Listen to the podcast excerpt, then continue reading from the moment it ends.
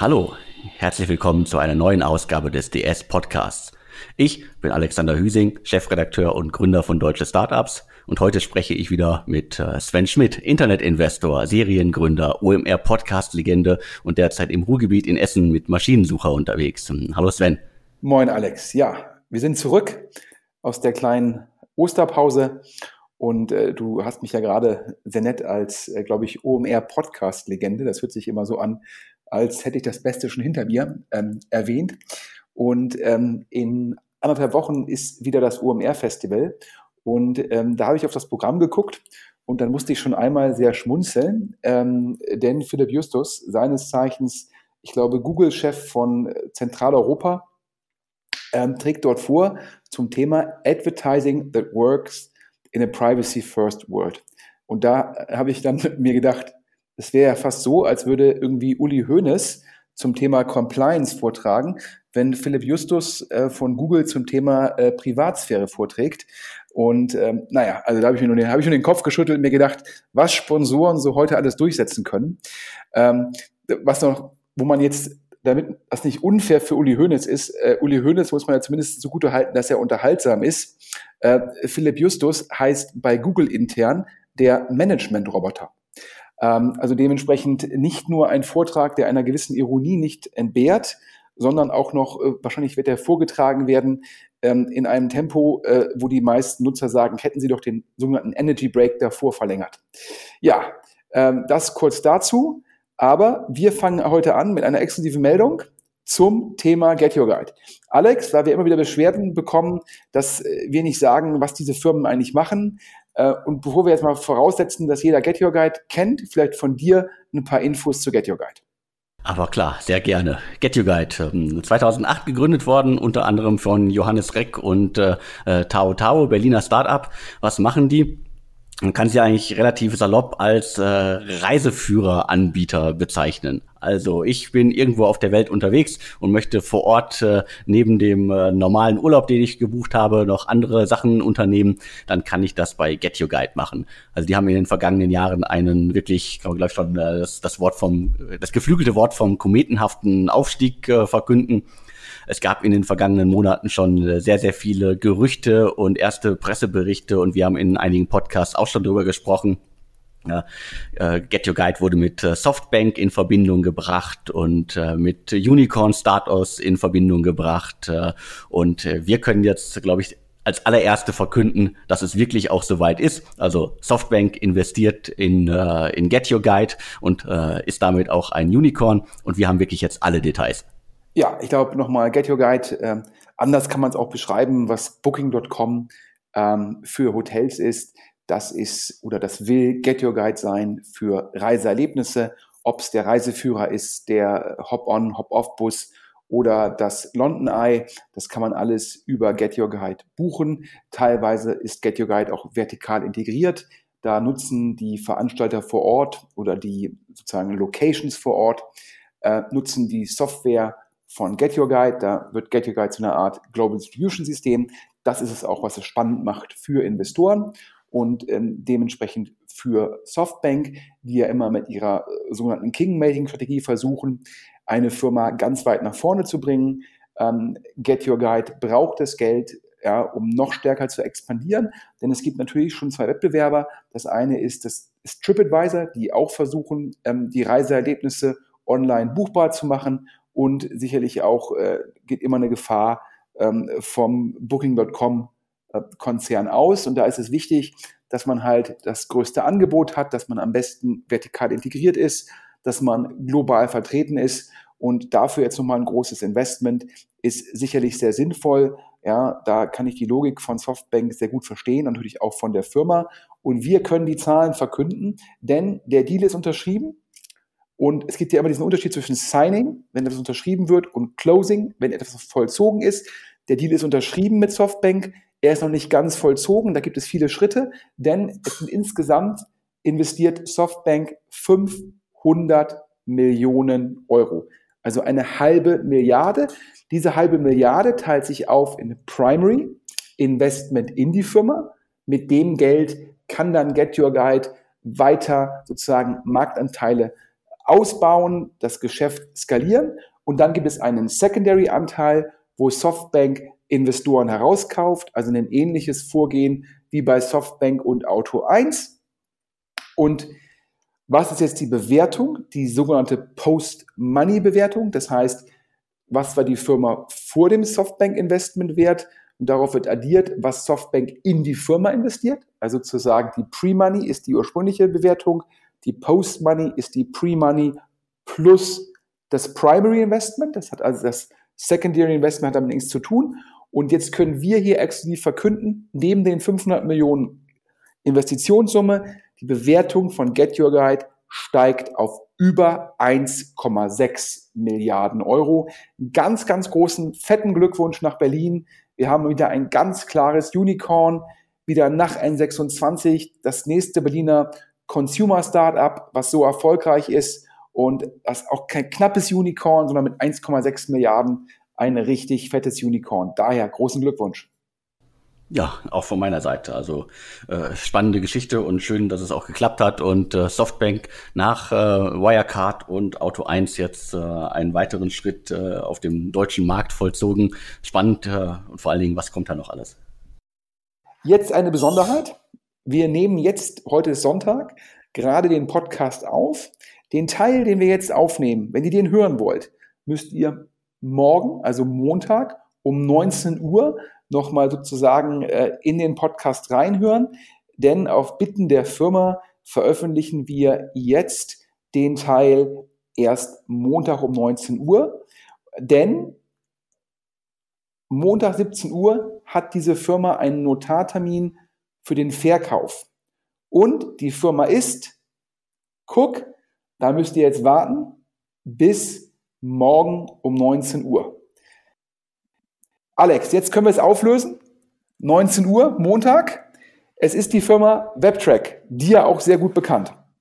Genau, mir auch sehr gut bekannt. Also äh, habe ich lange Zeit nicht auf dem Schirm gehabt, äh, aber äh, im vergangenen Jahr mir auch nochmal angeguckt. Äh, 2004 gegründet von äh, Christian Sauer und äh, Norman Warnschaf, wenn ich das jetzt im, richtig im Kopf habe. Was machen die? Die unterstützen ihre Kunden und das sind eine ganze Menge. Das Verhalten auf Webseiten, App-Nutzung und so weiter geräteübergreifend zu verstehen, also analysieren das und äh, helfen bei gezielten Marketingmaßnahmen. Also lange im Markt, haben ein bisschen Probleme gehabt in den letzten Jahren. Warum? Weil sie halt eine neue Version, eine neue Softwareversion, Suite-Version äh, gestartet haben. Die hat äh, viel mehr Geld gekostet, wenn ich das richtig im Kopf habe, als es sollte. Hat alles länger gedauert. Dann haben sie noch einen Großkunden verloren. Was ich so an Zahlen zum Unternehmen weiß, ist 2016, 2017 sowas um die 12 Millionen äh, Umsatz gemacht, aber sozusagen ein bisschen äh, in einer leichten Krise gesteckt, weil halt alles nicht äh, schnell genug fertig geworden ist. Ja, ich glaube, um den Nutzern ein bisschen Hintergrund zu geben, du hast es ja eben schon umschrieben, ähm, WebTrack steht im Wettbewerb mit Google Analytics. Und eine ganze Zeit lang war die Lösung ja von WebTrack besser. Und ich glaube, WebTrack hat auch lange mit Zalando zusammengearbeitet. Ähm, und, äh, aber es ist immer schwer, dauerhaft gegen eine kostenlose, gegen ein kostenloses Angebot zu konkurrieren, ja. Und das macht natürlich Google schon sehr geschickt. Das hat Google mit Google Maps gemacht. Das ist ja dann schwer geworden für TomTom und Co. Ähm, das hat Google auch mit Analytics gemacht. Die können es sich halt leisten, letztendlich aus ihrem Kerngeschäft, ja, dann solche Tools und Features zu subventionieren weil natürlich Analytics dazu führt, dass die Kunden dann auch mehr Geld ausgeben für Google AdWords und Google AdSense. Und ein Google Maps ist natürlich immer die Möglichkeit für Google, das dann über Anzeigen zu finanzieren. Das heißt, man kann das Produkt kostenlos rauslegen und das ist immer die Gefahr, dass es mit der Zeit immer besser wird und dementsprechend die kostenpflichtigen Anbieter, da gibt es ja auch noch E-Tracker in Hamburg, dass es für die immer schwieriger wird. Klar, die können sich differenzieren, ähm, letztendlich äh, über äh, ja, Privatsphären-Themen, darüber, dass die Daten dann in Deutschland liegen, darüber, dass man dann nicht komplett abhängig ist von Google. Alles valide Punkte, aber wie es immer so oft ist, ja, äh, es schränkt halt die Preismacht ein, wenn es ein kostenloses Angebot gibt. Und im Fall von WebTrack ist es so gewesen, da hat die deutsche Private Equity, auch kurz DPE, vor ein paar Jahren investiert, nach Hörensagen sowohl Primary wie Secondary. Du hattest gehört, dass es da sicherlich ein, zwei Herausforderungen, die es ja eigentlich immer gibt, wenn man eine neue Version äh, macht, gab. Ich habe dazu noch gehört, es gab einen neuen CEO, der hat sehr viele Vertriebler angeheuert, weil er das Wachstum beschleunigen wollte. Ich glaube, auf den ersten Blick ja auch immer die richtige Lösung, wenn ich Software verkaufe, denn Software hat einen unglaublich hohen Deckungsbeitrag. Das heißt, meistens ist der Vertrieb dann sehr lukrativ, ja, wenn ich den halt hinbekomme. Hat sich aber gezeigt, ähm, dass in dem Fall halt es ja keine grüne Wiese mehr ist. Jeder hat halt einen Analytics-Anbieter, ob es ein Google Analytics ist, ob es WebTrack ist, ob es eTracker ist oder andere eingebunden. Es ist ein sogenanntes Ablösegeschäft, also kein Geschäft der grünen Wiese, und zwar ein Ablösegeschäft, wo halt der Preisdruck von Google immens ist. Das hat dazu geführt, dass der Burn bei ähm, WebTrack halt gestiegen ist. Und ähm, dann hat sich der Christian Sauer, der Gründer, sicherlich, man kann nun sagen, der, der jung geblieben, aber man muss schon sagen, ein Gründer der ersten Welle mit 2004, hat sich dann entschlossen, wieder ja, aus dem Aufsichtsrat wieder aktiv als CEO zurückzukommen, hat die Firma ähm, wieder ähm, sehr erfolgreich aufgestellt, sie wächst wieder, aber klar ist immer noch ein sehr, sehr schwieriges Makroumfeld. Und dann hat ähm, die Deutsche Private Equity, DPE, äh, eigentlich kein Tech-Investor, ähm, hat dann sozusagen gesagt, hier, wir, wir wollen da raus und hat einen Corporate Finance Berater beauftragt. Ähm, Lincoln heißt der. Und ähm, der hat jetzt einen Käufer gefunden und es muss eine amerikanische Firma sein, also gar nicht so einfach, die dann zu finden, um WebTrack zu kaufen. Und ein, wohl ein Oldschool, wie man so schön sagt auf Neudeutsch, ein Oldschool E-Mail-Marketing-Anbieter, der jetzt äh, WebTrack erwirbt. Und das Ganze ist seit 17 Uhr äh, beim Notar. Und jetzt hoffen wir, dass es auch irgendwie zur guten Unterschrift kommt. Und einen ganz großen Glückwunsch an Christian Sauer, der sozusagen das wieder, ja, das Schiff wieder auf den richtigen Weg gebracht hat. Und auch an, auch an das Team von Lincoln, ähm, die den richtigen Käufer gefunden haben. Ähm, und das ist im Endeffekt, äh, glaube ich, ja, ähm, gibt halt Themen, die sind halt heiß, ja, Scooter und Co. Und gibt halt Themen, die sind halt nicht mehr so heiß. Und äh, da ist dann nicht immer ganz so einfach, den Monster Mega Exit hinzulegen. Genau, es muss ja nicht immer ein Monster-Mega-Exit sein, sondern es gibt ja auch, äh, auch wenn das Umfeld schwer ist, äh, äh, Unternehmen, die in gewisser Weise funktionieren, die vielleicht kein Milliarden-Business mehr werden, aber äh, selbst wenn es ein bisschen runtergeht, einen soliden Stamm an Kunden, äh, wenn man den hat, dann kann man auch ein gutes Geschäft betreiben. Absolut. Und WebTrack hat Top-Enterprise-Kunden und wahrscheinlich sagt der Käufer, wir kaufen damit auch Kundenzugang. Also sprich, wir können WebTrack unseren Kunden anbieten und wiederum den Kunden von WebTrack unsere E-Mail-Marketing-Lösungen. Das ist sozusagen das Hörensagen aus dem Markt und macht das Sinn. So, jetzt gehen wir wieder zurück. Ja, jetzt, das war jetzt der Montag 19 Uhr Einschub. Und jetzt ähm, gehen wir gleich wieder auf den alten sozusagen Track zurück. Für die Hörer jetzt ein 1, 2, 3. Ja, wir hatten auch schon mal vor ein paar Wochen gesprochen über Tourlane, Alexander. Tourlane, äh, wirklich äh, spannendes äh, Unternehmen. Die konnten äh, Sequoia als äh, Investor gewinnen. 24 Millionen Dollar sind äh, in äh, Tourlane geflossen und das ist wirklich ein Ritterschlag für dieses äh, Travel-Startup. Äh, mit, äh, glaube ich, in diesem Jahr wollen die 20 Millionen Außenumsatz machen, 4 Millionen Innenumsatz. Das hatten wir auch schon in, äh, im Podcast äh, damals. Kurze Korrektur, letztes Jahr haben sie das gemacht. Dieses Jahr sehr, sehr aggressive Pläne. Ich höre was von 80 Millionen Außenumsatz. Okay, dann war ich noch im, in der Zeitschleife gefangen. Danke für den Hinweis. Also, wir hatten auch einen Sonderpodcast zum Einstieg, weil Sequoia steigt nicht aller Tage in ein äh, deutsches Startup ein können wir gerne auch nochmal verlinken und darauf hinweisen mit einer großen, was alles äh, passiert ist im Unternehmen wo es steht, was machen die? Ja, es ist ein, äh, ein, ein digitales Reisebüro, davon gibt's viele, aber sozusagen äh, Tourlane hat es trotzdem geschafft, mit äh, einem guten Team und einem spannenden Umsetzung und ziemlich viel Kraft im, in dem Markt äh, äh überleben zu können, nicht nur überleben zu können, sondern wirklich auch Gas geben zu können und sich da zu etablieren ja, es muss ein herausragendes Team sein und äh, natürlich jetzt mit Sequoia, mit Spark, ähm, mit Holzbring Ventures, ähm, Top-Investoren an Bord. Ähm, und ich glaube auch noch DN Capital ist auch noch dabei. Also dementsprechend und ähm, was machen die nochmal ums digitales Reisebüro ist natürlich richtig ähm, vom Alex, um noch ein bisschen spezifischer zu werden. Die verkaufen letztendlich ja hochpreisige oder hochwertige Individualreisen, wie zum Beispiel ja, ähm, zwei Wochen ähm, Safari ähm, in, in Afrika. Ähm, das wird im Endeffekt mit Hilfe von ähm, Mitarbeitern, aber auch mit IT werden im Endeffekt diese Reisen zusammengesetzt oder gestaltet und auch die Abwicklung, da gibt es eine App.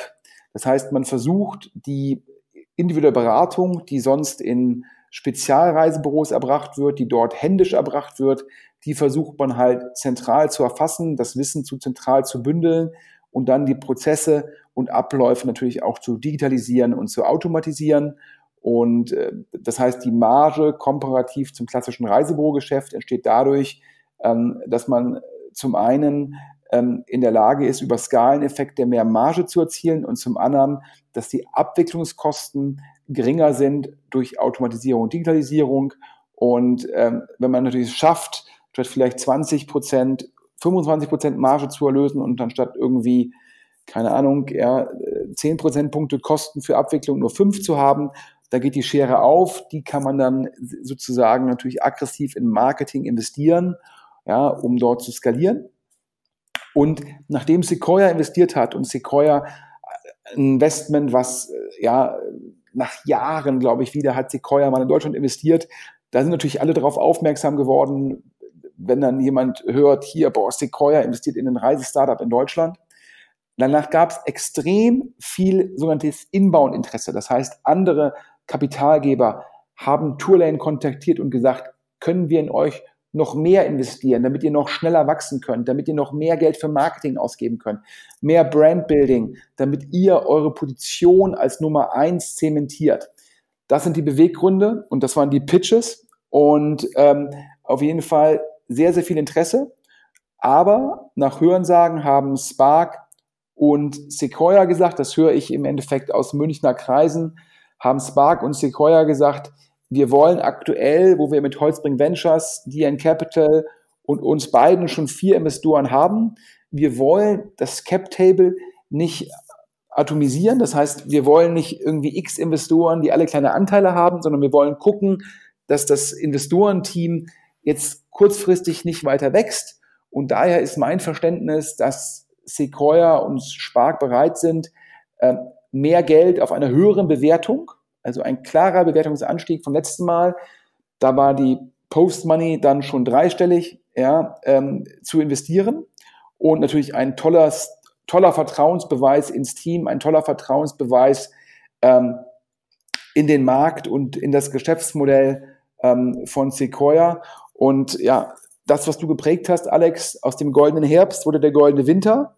Und jetzt die 500 Millionen von Softbank in Get Your Guide das weitere Investment von Sequoia in Tourlane, der erfolgreiche Verkauf von WebTrack an eine, Amerika eine amerikanische Firma aus dem goldenen Winter wird aktuell der goldene Frühling. Ja, das macht doch Spaß und äh, ja, es, es deutet ja alles darauf hin, äh, Geld ist gar nicht das Problem. Deswegen kann man ja auch durchaus verstehen, dass äh, Investoren sagen, äh, nee, wir brauchen jetzt nicht noch mehr Investoren im Cap Table. Auch ähm, das Geld kriegen wir auch schon anderswoher oder können halt selber äh, zur Not bereitstellen. Das ist doch eine gute Aussage und darauf kann man aufbauen. Ja. Und weiter geht's mit den hoffentlich guten Nachrichten aus der deutschen Tech-Szene. Äh, er stand schon in der Presse, wir haben darüber gesprochen, ähm, über Smava, äh, ich glaube, es war in der Presse verkündet worden, was von IPO-Plänen. Danach wurde dann gesagt, nee, ähm, doch keine IPO-Pläne. So zumindest habe ich es in der Presse wahrgenommen. Genau, andersrum, erst, erst kam sozusagen die, die Mitteilung, hier steht zum Verkauf und äh, hier äh, einer der äh, die Private Equity Firma äh, Vitruvian äh, Partners, die hatten äh, quasi wahrscheinlich lanciert, das hört sich alles so an über äh, Reuters nach dem Motto, hier steht zum Verkauf 500 Millionen äh, Dollar und äh, wir, wir suchen jetzt und danach kam dann von Smava in Form von äh, Alexander Atope äh, die Meldung so, nee, lasst mal stecken, hier wird kein Verkauf durchgezogen, wir machen jetzt den IPO. Korrekt, jetzt hast du es richtig dargestellt. Du siehst so viele Informationen. Manchmal habe ich da die Reihenfolge verwechselt. Aber wir können jetzt exklusiv verkünden, dass Smava wahrscheinlich die führende Investmentbank weltweit kontrahiert hat, nämlich Goldman Sachs. Und Goldman Sachs macht mit Smava wohl einen sogenannten dualen Prozess. Was ist ein dualer Prozess? Dort wird eine Firma zum Interessenten zum Kauf angeboten. Also das, was Vitruvian wahrscheinlich über Reuters lanciert hat. Aber es wird den Interessenten gesagt, parallel bereiten wir den IPO vor. Warum macht man das? Wenn man sich nicht sicher ist, welcher Weg den höheren Preis bringt, macht man das parallel. Das führt auch dazu, dass auf diesem, im ersten Schritt auf dem Verkaufsprozess, ja, dass man den, dass man den Bietern auch sagen kann, wenn du jetzt nicht mehr bietest, dann will das Team lieber ein IPO machen.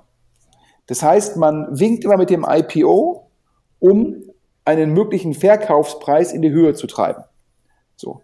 Und Kreise nahe Alexander Atopy haben mir gesagt, hm, der Alexander Atopy, der das natürlich schon sehr, sehr lange macht, dem ist letztendlich relativ egal, ob es ein Trade Sale wird oder ein IPO. Hauptsache der Preis stimmt. Das heißt, er ist da egofrei. Er will also nicht unbedingt an die Börse, damit er dann Vorstandsvorsitzender einer börsennotierten Firma ist, sondern er will für sich, das Team und die Gesellschafter den Preis optimieren. Und äh, da können wir jetzt hier mit der Nachricht so ein bisschen Transparenz in den Prozess von ähm, Smava bringen. Ja, das passt ja dann auf jeden Fall ins Bild. Dann äh, stimmten die Infos ja, nur sie waren halt wahrscheinlich dann von Reuters nicht äh, weit genug getrieben worden, dass sie jetzt einfach nur auf Verkauf gestrimmt haben und äh, das alles gleichzeitig passiert. Das ergibt dann wirklich Sinn. Und äh, wir müssen noch kurz nachschieben. Also Smart war schon ein sehr altes Berliner Unternehmen. Fintech, bevor Fintech überhaupt äh, äh, Hype-Thema war, bevor es das Wort Fintech im großen Stil überhaupt gab äh, ursprünglich mal Kredite von Privatpersonen an Privatpersonen, haben sich dann mehrmals gewandelt und sind heute ein Kreditvermittler, der mit mehreren Banken zusammenarbeitet. Korrekt. Siehst du mal, haben wir wieder den Fehler gemacht, vorauszusetzen, dass die Leute Smava kennen. Danke, dass du aufgepasst hast. Ja, Konkurrenten von Smava im horizontalen Bereich, einen Check 24, ähm, teilweise im vertikalen Bereich auch ein Aux Money. Ähm, also dementsprechend, äh, ja, Smava also sicherlich ein Fintech ähm, der ersten Stunde in Deutschland. Und äh, nach Hörensagen, äh, ja, Vitruvian hat er, glaube ich, über Reuters 500 Millionen in den Raum gestellt. Wenn das klappt, auch ein halbes Unicorn. Ähm, dementsprechend, wie ich ja schon sagte, der goldene Frühling, ähm, er geht hoffentlich weiter. Apropos grandiose Unternehmenszahlen. Alex, ich glaube, du hast letzte Woche oder vorletzte Woche auf deutsche Startups über wahrscheinlich den Hidden Champion in Köln geschrieben. Genau, wir hatten äh, IO als äh, einen unserer Partner in unserem Köln-Interview. Wir machen ja mehrere Standort-Interviews. Ähm, und äh, da konnten wir sozusagen ein bisschen was erfahren, wie, äh, wie das Unternehmen, das ja in, in Köln im schönen Rheinland aktiv ist, äh, die Szene vor Ort sieht. Und ähm, wer es lesen will, ich verlinke das gerne auch. Und was, was wirklich, äh, also es ist wirklich ein spannendes Unternehmen. Man äh, wirklich ja von, von allen Seiten beschossen, schon seit Jahren, vor allen Dingen vom, äh, vom Axel Springer Verlag. Ja, ganz kurz, diesmal, nachdem du mir eben bei Smava geholfen hast, helfe ich dir jetzt. Denn die Firma ist die Firma, die hinter dem Adblocker Plus steht. Was macht der Adblocker Plus? Den kann man sich zum Beispiel im Browser installieren und dann wird nicht alle Werbung nicht angezeigt, aber ein Großteil von Online-Werbung nicht angezeigt. Warum regen sich darüber Verlage auf? Weil damit durch das Geschäftsmodell der Verlage gefährdet wird. Das heißt, wenn jemand mit einem Adblocker auf eine Content-Seite geht und dieser Anbieter lebt von Werbeeinnahmen, aber die Werbung wird dabei geblockt, dann bekommt der Anbieter kein Geld und das ist natürlich insgesamt problematisch und daran ja, stoßen sich Verlage und das führt zu Rechtsstreitigkeiten zwischen den Verlagen und der Firma. Genau, und äh, AdBlock Plus bzw. IO, die werden sich da kräftig, äh, die sind äh, gut unterwegs, lassen sich selbst von äh, großen Unternehmen wie Springer nicht, äh, äh, wird ihr nicht bange und äh, man hat sich immer gefragt, so, hm, Also äh, schön und gut, äh, net, nettes, nettes Unternehmen, tolles Team, äh, sympathische Gründer und äh, äh, tolle Investoren an Bord. Und äh, jetzt gibt's endlich mal hier exklusiv im Podcast so handfeste Zahlen zum Erfolg und vor allen Dingen, wie erfolgreich das Unternehmen überhaupt ist. Ja, wenn sich jetzt die Hörer wundern, wie verdient das Unternehmen Geld? Nein, die Nutzer müssen dafür nicht zahlen, sondern die Firma macht sowas, der Anglizismus wäre Greenmailing. Ähm, denn wenn ein Anbieter sozusagen Geld zahlt, dann wird seine Werbung ja genehmigt. Das heißt, wenn man bei Google sucht und obwohl man den Adblocker installiert hat, sieht man trotzdem Google-Werbung, weil die Firma sagt, Google-Werbung ist akzeptabel.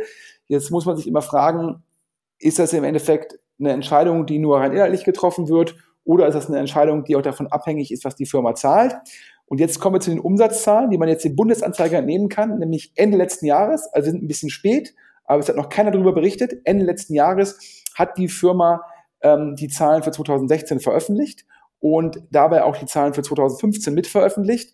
Und zum Thema Rohergebnis, Rohergebnis sozusagen, was hat man für einen Umsatz nach Cost of Goods Sold gemacht? Im 2015 hat man 31 Millionen Euro eingenommen, im Jahre 2016 35 Millionen Euro, jeweils Rohergebnis. Dann hatte man ungefähr, also es ist einfach Wahnsinn, man hatte im Jahr 2015, hatte man, ja, ich glaube in Summe so ungefähr 7 Millionen Kosten. Da denkt man sich, oh, oh, oh, oh, 7 Millionen Kosten. Ja, hatte noch irgendwie 2 Millionen andere Erträge, die in dem Rohertrag. Und so sind von den 31 Millionen Euro Rohergebnis ähm, ist ein Ergebnis vor Steuern von 26 Millionen Euro übrig geblieben. Das nochmal für die Hörer. 31 Millionen Euro Rohergebnis, Ergebnis vor Steuern 26 Millionen. Wenn man das in den Taschenrechner eingibt, dann weiß man, wie ein hochmargiges Produkt aussieht. Und im Jahre 2016 ist der Umsatz von 31 Millionen auf 35 Millionen gestiegen. Man erwartet weitere Steigerungen. Wie kommen die Steigerungen zustande? Ganz klar, ja, zwei Themen. Zum einen Werbepartner, die bereit sind, pro Nutzer mehr zu zahlen. Zum anderen AdBlock Plus in einer größeren Verbreitung. Das in der Kombination führt zu mehr Umsatz. In 2016 35 Millionen. Da hat man allerdings auch ein bisschen mehr investiert, wahrscheinlich in Personal und wahrscheinlich auch in Kanzleien. Aber auch da übrig geblieben, Ergebnis vor Steuern wiederum 26 Millionen und in beiden Jahren nach Steuern jeweils 17 Millionen Euro Gewinn. Ja, 17 Millionen Euro Gewinn, die, die Hälfte vom Rohergebnis. Ja, ganz großen Respekt. Da ist ein Tim Schumacher, der Gründer ähm, von Sedo, hat das Ganze, glaube ich, mit initiiert. Da muss man sagen, der Mann, der riecht Geld durchs geschlossene Fenster. Er ist, glaube ich, das, was ein Christoph Mehr für Berlin ist. Der Super Angel ist, glaube ich, Tim Schumacher für Köln. Ja, und wahrscheinlich in einer Person der Super Angel 1, 2 und 3 zusammen. Genau, Super Angel ist das passende Wort. Äh, verlinke ich gerne auch äh, im Artikel auf deutsche Startups äh, zum, äh, zum Podcast. Äh, wir hatten vor kurzem mal eine Übersicht gemacht, äh, wo ist Tim Schumacher überall beteiligt und das ist wirklich eine spannende Übersicht. Ja, ich glaube, das heißt, zum Verlinken für alle Hörer, wir verlinken nochmal den Podcast zu Tourlane, wir verlinken den Artikel zu AdBlock Plus, beziehungsweise der Firma, die dahinter steht, von vor ein, zwei Wochen und nochmal eine Übersicht zu dem Super Angel aus Köln, Tim Schumacher. Jetzt aber zum äh, nächsten Thema.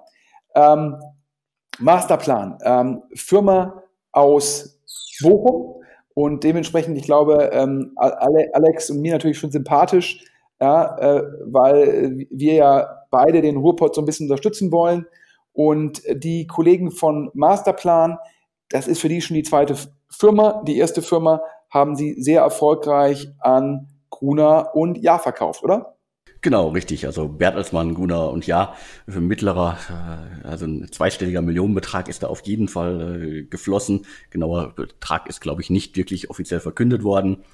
Die haben sozusagen ein Unternehmen schon erfolgreich aufgebaut, verkauft mit Masterplan. Wir sollten kurz sagen, was sie vorher, was das Unternehmen gemacht hat. Ähm, die haben sich im Endeffekt in dem Bereich Jobs darauf fokussiert, auf, ich glaube, junge Absolventen, Auszubildende und Co. sind also im Endeffekt äh, in dem, wenn man das als sozusagen jeden Mitarbeiter als Lebenszyklus betrachten will, nach vorne gegangen und haben halt Unternehmen geholfen, junge, attraktive, ähm, äh, nicht, nicht attraktive, junge, vielversprechende ähm, Bewerber zu generieren. Genau, richtig. Und äh, wie gesagt, das haben sie verkauft, äh, haben sich dann äh, versucht, im Bertelsmann-Umfeld als äh, Unternehmer im eigenen äh, Unternehmen äh, weiterzubilden, weiterzumachen. Das hat nicht ganz funktioniert. Wir sind da relativ schnell wieder raus. Haben, glaube ich, äh, einer von beiden, äh, Stefan hat, glaube ich, äh, Polkert hat eine Weltreise gemacht oder war längere Zeit in San Francisco. Und dann haben sie sich ähm, zusammengefunden und haben Masterplan äh, gegründet. Masterplan ist, ganz platt gesagt, eine Weiterbildungsplattform im B2B-Segment. Also auch ein ganz heißes Thema. Und äh, sind da echt gut unterwegs. Ich habe vor kurzem mir mal die, äh, die Videos angeguckt. Also es gibt so einen Grundkurs Digitalisierung, echt wirklich spannend. Äh, kann, kann sogar ich, der sich täglich mit solchen Themen beschäftigt, äh, kann da noch was mitnehmen. Äh, gut umgesetzt. Äh, ist noch nicht ganz so von der Benutzerführung das Netflix für Weiterbildung, aber vielleicht kommen sie mal dahin. Und äh, es gibt irgendwie eine ganze Reihe bekannter Speaker, äh, die, die bestimmte Themen, äh, in bestimmte Themen einführen. Da gibt's dann halt irgendwie Dutzende Videos mit kleinen Fragen zwischendurch. Also wer sich das mal äh, angucken will, äh, sollte Masterplan nutzen und am besten ja, äh, die Firma bezahlt es. Richtig. Und letzte Runde von Tengelmann Ventures und Dieter von Holzbring Ventures. Zu den beiden kommen wir auch gleich nochmal. Und übrigens, du hast gerade die, äh, die Weltreise von dem Stefan sozusagen erwähnt. Da muss man nämlich aufpassen, wenn man mit dem Stefan Poker spielen will, sollte man, sollte man ihn einmal vorher googeln. Er hat im Rahmen seiner Weltreise, äh, glaube ich, angefangen, semi-professionell Poker zu spielen, wohl sehr, sehr erfolgreich, hat da, glaube ich, auch bei Turnieren sehr gut abgeschnitten. Das heißt, wenn demnächst irgendwo Gründerpokern stattfindet und ähm, man hat äh, Stefan Peukert von Masterplan am Tisch sitzen, dann sollte man nicht seine eigenen Firmenanteile sozusagen ähm, ähm, einsetzen. Das sozusagen als Warnhinweis an dieser Stelle. Und du hast ja auch schon die ganzen Speaker erwähnt. Da ist ja auch im Endeffekt ähm, äh, Dr. Florian Heinemann, ja, General Partner und Gründer von Heinemann und Associates, ähm, sagt er was zum Thema Online-Marketing. Ähm, der Dr. Heinemann, der ist ja auch als Online-Marketing Papst, Gott und Co. bekannt. Und ich habe jetzt vor kurzem von dem VC, der hat mir zugerufen, Sven, ja, für dich eine Spezialinfo. Die ganzen Speaker, die da scheinbar mitmachen, haben das bisher alle kostenlos gemacht. Also auch ein Florian Heinemann. Ähm, habe ich gedacht, warum? Ja, weil der Stefan Polkart, super Netzwerker, spricht Leute gut an, dann kriegen die Leute dadurch halt das Masterplan, hat halt als Zielgruppe große Firmen, ja, und die sollen halt so eine, eine Lizenz kaufen für die einzelnen Mitarbeiter. Ähm, dadurch können die Leute auch ihre Marke noch weiter aufbauen. Das heißt, dann wird man noch bekannter als, als Speaker, indem man halt ein, zwei Tage zu Videodrehs nach Bochum kommt, die Videos in sehr, sehr hoher Qualität und das heißt, da sagt der Stefan Polkert auch, hier, das ist eine Plattform für euch, von der ihr dann auch im Folgenden profitiert. Keine Ahnung, denn Florian Heinemann dann vielleicht noch Investoren für Heinemann Associates findet, ja, oder andere, die halt dann wiederum Beratungsleistungen verkaufen können. Das ist das Ding. Aber es heißt, jetzt würde Masterplan zum ersten Mal einen Speaker bezahlen. Und wer ist es? Der Podcast Stammgast Frank Thelen. Wie gesagt, äh, das ist das Gerücht, dass der jetzt bezahlt wird. Und da hat der VC den Stefan Peukert gefragt, ja, warum zahlt ihr Frank Thelen? Und da hat der gesagt, ja, ja, der bringt halt Reichweite mit. Und ähm, da scheint die These zu sein, dass der auch dann hilft, das Produkt zu verkaufen. Wahrscheinlich, das ist meine These, weil dann die Mitarbeiter potenziell das Produkt stärker nutzen. Wenn man jetzt in so einen Großkonzern geht, ja, klar, wir kennen alle einen Florian Heinemann in der Szene, aber wahrscheinlich in der Breite, in der Masse, ja, wenn man jetzt so, ein Produkt vielleicht einen Siemens verkauft, kennt wahrscheinlich Frank Thelen noch wesentlich mehr Mitarbeiter und dann hilft es wahrscheinlich, dass da dann die Videos von Masterplan auch geguckt werden. Und letztendlich ist Nutzung natürlich auch ein Indikator, ob dann so ein Enterprise-Vertrag verlängert wird. Und ich musste zumindest schmunzeln, äh, wenn das stimmt, dann zeigt es mal wieder, ja, äh, akademische Bildung und Intellekt, ja, bei Florian Heinemann sozusagen äh, sicherlich äh, vorhanden. Ja, ähm, trotzdem muss er das kostenlos machen und äh, Frank Thelen, ähm, ja, wir hatten ja schon drüber gesprochen, mit dem Realschulhintergrund, in dem Fall, ja, er kriegt das Geld bezahlt. Also anders ausgedrückt, ja, ähm, Intellekt, Intellekt, ja, war da nicht so entscheidend, sondern Marke spielt auch eine große Rolle, damit man ein Produkt dann auch verkaufen kann. Und dafür scheint Masterplan bereits zu sein zu zahlen. Ja, kann ich verstehen. Also äh, ich, ich kenne einige der, äh, der Speaker bei Masterplan, irgendwie äh, Max Witter von My Müsli ist auch darunter, Florian Heinemann ist drunter, äh, Pascal Finette ist drunter, den ich auch schon seit Ewigkeiten kenne, als er noch in Berlin war. Aber ich glaube, die, äh, die angesprochene Zielgruppe, die ja wirklich sich mit dem Thema in vielen Fällen noch gar nicht auseinandergesetzt hat, kennt die allermeisten nicht. Selbst ich kenne einige der Experten nicht, die da vortragen, die exzellent vortragen. Und da ist Frank Thelen natürlich ein gutes Aushängeschild. Ja, zeigt immer wieder, ähm, wie, wie die Aufmerksamkeitsökonomie sich dann halt lohnt. Ne? Es gibt Influencer, die verdienen halt dann sehr viel Geld über Instagram und ein Frank Thelen ist in der Lage, ähm, seine Marke ähm, dann über solche Dinge sehr gut zu monetarisieren. Wir hatten gerade erwähnt, zwei der an Masterplan beteiligten VCs, Dieter von Holzbring Ventures und Tengelmann Ventures. Und das sind zwei von vier VCs, die aktuell einen neuen Fonds raisen. Ähm, ich fange mal an. Kurze Zusammenfassung, Brains to Ventures. Ich glaube, Alex, dir auch gut bekannt, Florian Schweizer. Genau, sehr gut bekannt, ähm, sind ja auch schon etliche Jahre im Markt aktiv, sind äh, wirklich sehr, sehr aktiv, ähm, machen viele Investments, äh, haben äh, einige Erfolge auch äh, vorzuweisen und also sympathisch, einer eine mit der sympathischsten Investoren, die ich eigentlich kenne. Ja, ähm, ich glaube, sitzen in St. Gallen und Berlin ähm, und ähm, haben auch dieses Sonderkonstrukt, dass sie teilweise mit ihren Geldgebern dann zusammen investieren. Ähm, und da ist das Hören sagen, dass die jetzt einen größeren Fonds raisen würden. Wir hatten ja über Branch to Venture schon mal gesprochen im Zusammenhang mit Lingui beziehungsweise DeepL, die Firma, in die Benchmark investiert hat, scheinbar das letzte Investment von Matt Kohler als aktiven General Partner bei Benchmark, also ein ganz großer Ritterschlag. Und da heißt es, Brains to Ventures würde jetzt einen größeren Fonds als üblich raisen. Und äh, gegeben die bisherigen Erfolge haben die tatsächlich gute Chancen.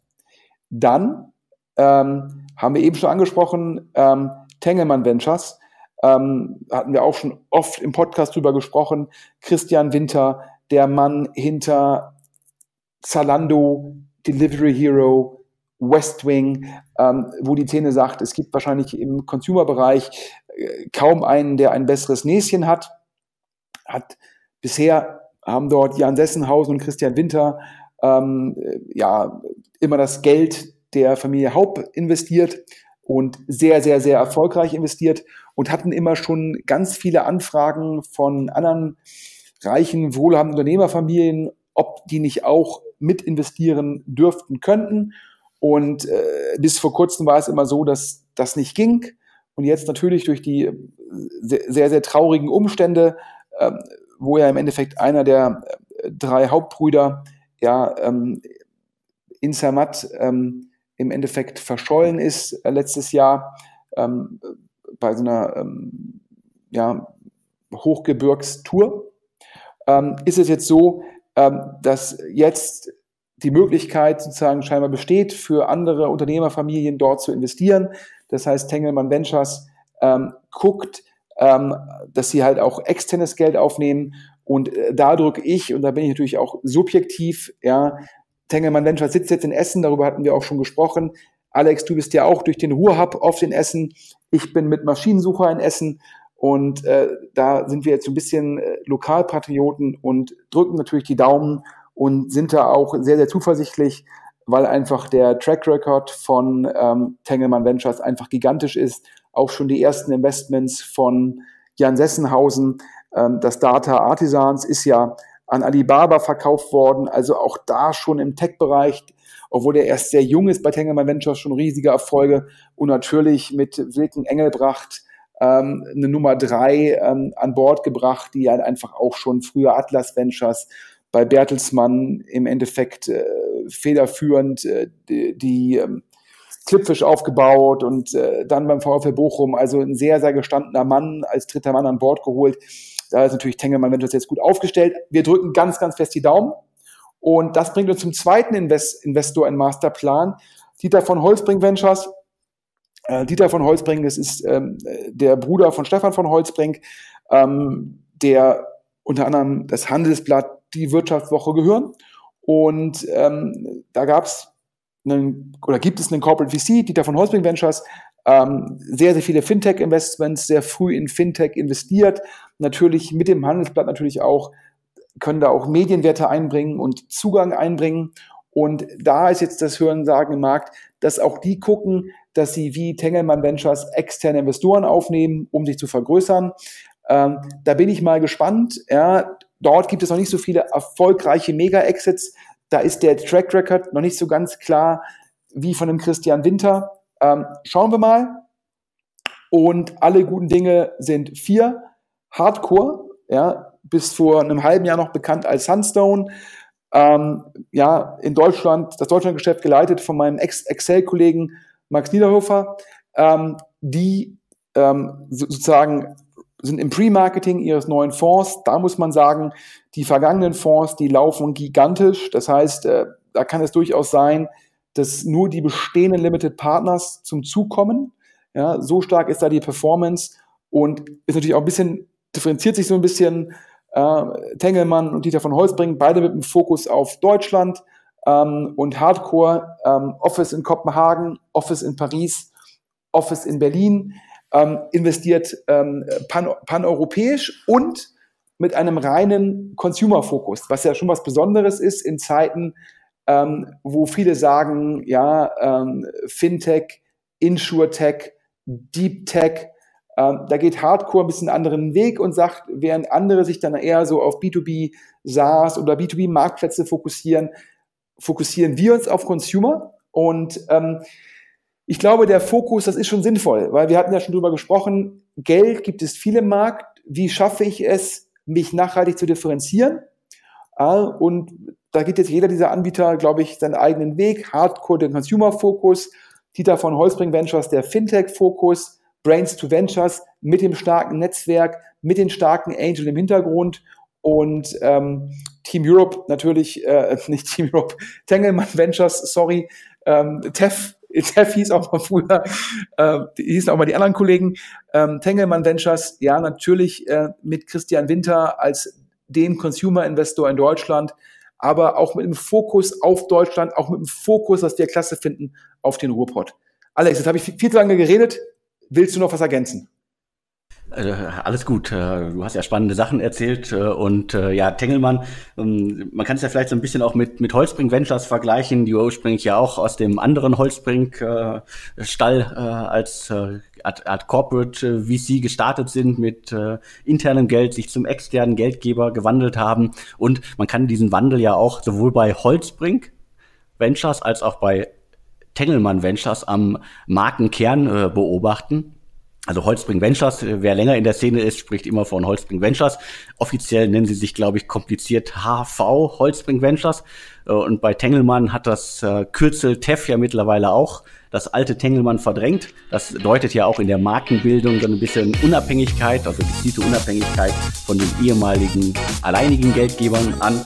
Und äh, Tengelmann äh, im Essen, ich war vor kurzem auch im neuen Büro, das sie da bezogen haben, mit Blick auf die Gruga in Essen äh, tolles Büro, tolles Team. Äh, in, in Deutschland ja auch ein großer Unicorn-Halter. Die sind ja auch an vielen amerikanischen Sachen beteiligt, auch wenn es nur kleine äh, Beträge sind oder kleine Anteile sind. Aber sie haben es ja geschafft, in den letzten wie, wie viel Jahren, zehn Jahren, äh, eine wirklich äh, bekannte, etablierte VC-Marke zu werden. Ja, ich glaube, Sie haben, wo du es erwähnst, die haben für die Hörer man hat dort ähm, in Secondaries investiert in, in Wish und in Uber. Und natürlich muss man sagen, bei einer Überbewertung von 90 Milliarden, äh, da reicht auch ein kleiner Teil, ähm, damit das Investment sehr viel Spaß macht. Ähm, das ist ja immer das Gesetz, wenn man bei diesen mega, mega, mega Exits dabei ist, dann reichen es bloß auf wenige Prozente, damit man ausgesorgt hat. Äh, definitiv. Ich, äh, ich war vor kurzem äh, bei, bei Iris Capital in Paris. Da ging es ja gerade um den ähm, Uber-Konkurrenten im, jetzt muss ich überlegen, was im Nahen Osten. Ich, den Namen habe ich jetzt gerade nicht im Kopf parat. Da hieß es, dass das Erstinvestment, wahrscheinlich eine sechsstellige Summe, dass Iris Capital das äh, verhundertfachen konnte. Also wirklich das nur das Erstinvestment, verhundertfachen. Das ist doch dann auch eine schöne Zahl. Äh, absolut. Ja, äh, noch zwei kleine Themen. Ähm, wir hatten schon mal drüber gesprochen. Billy. Ähm, Alex, äh, Billy aus dem Rocket-Umfeld. Vielleicht kurz ein, zwei Worte zu dir. Von dir dazu. Genau, äh, sehr gern. Also äh, Billy, Factoring Startup, ähm, die äh, haben die Zielgruppe kleine und mittlere Unternehmen und kümmern sich um die Vorfinanzierung von Rechnungen. Das sind die ehemaligen ZenCap-Gründer, Christian Grobe und Matthias Knecht. Die haben das vor das mich lügen, vor zwei oder drei Jahren ins Leben gerufen. Ähm, haben auch schon ein paar, neben Rocket Internet, ein paar bekannte Investoren wie Creandum, äh, Speed Invest äh, und so weiter. Und es sind, glaube ich, insgesamt irgendwas so um die 13, 14 Millionen bisher unter, in das Unternehmen geflossen. Und dem Hören nach scheint das irgendwie im Vergleich zu anderen, es gibt ja etliche Factoring-Startups, äh, sehr gut zu laufen bei Billy und es steht eine ganz große Runde an. Ja, wir haben leider Gottes noch nicht die Details rausfinden können. Wir sind da noch am Recherchieren. Aber äh, der äh, Flurfunk in Berlin sagt, da kommt bei Billy eine anständige Finanzierungsrunde. Da sind wir auf jeden Fall ähm, äh, gespannt. Ähm, äh, Nochmal für den Pitch, Factoring heißt, ähm, man hat als Firma sozusagen eine Rechnung gestellt, die ist noch nicht bezahlt. Die kann man dann gegen einen geringen Abschlag ähm, an sozusagen äh, Billy verkaufen, um so als SMB den eigenen Cashflow ähm, besser zu managen. Das, ähm, um kurz Factoring in zwei Sätzen ähm, zu erklären. Und jetzt zum Schluss, wir hatten auch schon über Movinga gesprochen und ähm, über, ähm, warum Finn Hensel gegangen ist. Und da hatte ich gesagt gehabt, dass es da ja bei Movinga auch Investoren gibt, die eher aus dem PE-Umfeld kommen.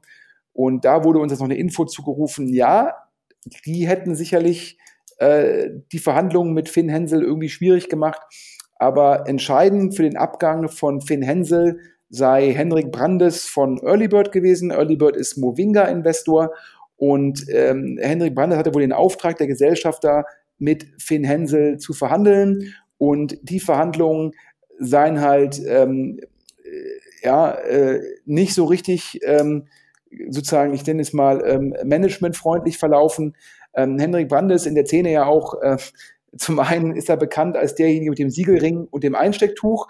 Zum anderen habe ich vor kurzem von dem VC gehört, ähm, der hat Henrik Brandes äh, verglichen ähm, mit, äh, aufgrund der vielen Kinder von den vielen Frauen, ähm, ist äh, Henrik Brandes verglichen worden von dem VC, der hat gesagt, ja, was in der NBA Sean Kemp ist, das ist in, bei den VCs Henrik Brandes. Äh, nun möge jeder mal Sean Kemp irgendwie googeln. Ähm, das zum Abschluss noch eine kleine Korrektur zur ähm, Movinga-Geschichte. Aber viel entscheidender ist es, ähm, Finn Hensel, glaube ich, mit seinem neuen Startup sehr viel Inbauinteresse. Und ich glaube, da werden wir noch viel hören von. Genau, und er macht äh, Cannabis, um das jetzt noch zu vervollständigen. Äh, da, äh, das gilt ja auch als Milliardenmarkt. Der Markt öffnet sich. Äh, Cannabis wird in vielen Fällen äh, legal. Es gibt schon einzelne Länder, wo das äh, funktioniert. Der Anbau in Deutschland ist jetzt auch äh, möglich, der legale Anbau. Und ähm, einige Startups bringen sich da in Stellung, unter anderem ja auch äh, Sebastian Diemer.